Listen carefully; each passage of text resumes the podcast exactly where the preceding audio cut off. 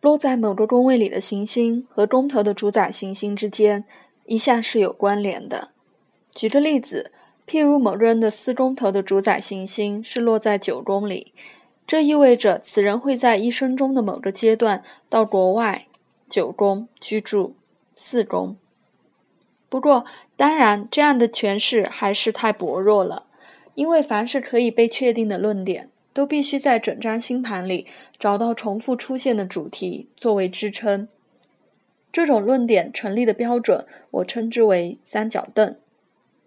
因此，如果一个人同时有九宫的主宰行星落在四宫里，而月亮又是落在射手座上面，那么占星师就可以信心十足地预测这人将会到国外居住。宫位的主宰行星范例。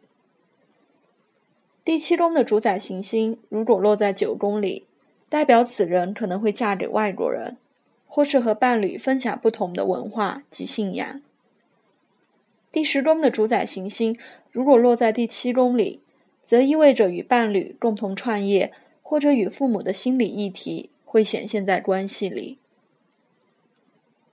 第七宫的主宰行星如果落在十宫里，代表此人。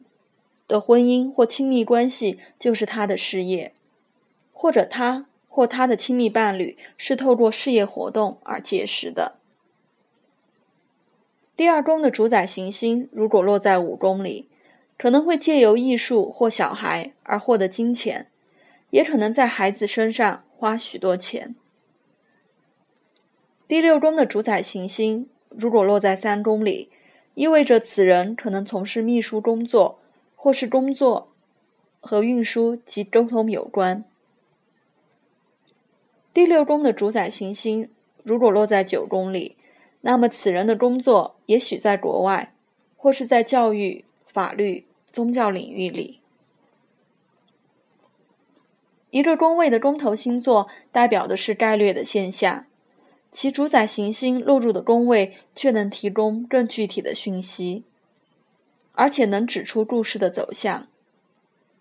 如果主宰行星落入的星座也包括进来，就可以做出更细腻的诠释。想象某位女士的冥王星是落在十一宫里，而三宫的宫头是天蝎座，即三宫头的主宰行星是落在十一宫里，这代表她对团体抱持怀疑态度，但其对待朋友的态度是很深刻的。他也可能觉得遭到兄弟姐妹朋友的背叛。不管剧情如何，他通常能透过学校或夜校结识一些朋友，或加入某个团体。他喜欢研究的主题可能是心理学、人类学、玄学或族谱学。对这位女士而言，知识就是力量，但也可能在受教育的过程中发生了某些事。而造成他对团体不信任。如果能透过学习的环境发展出更深的智慧和理解，便可能转化这种负向的感觉。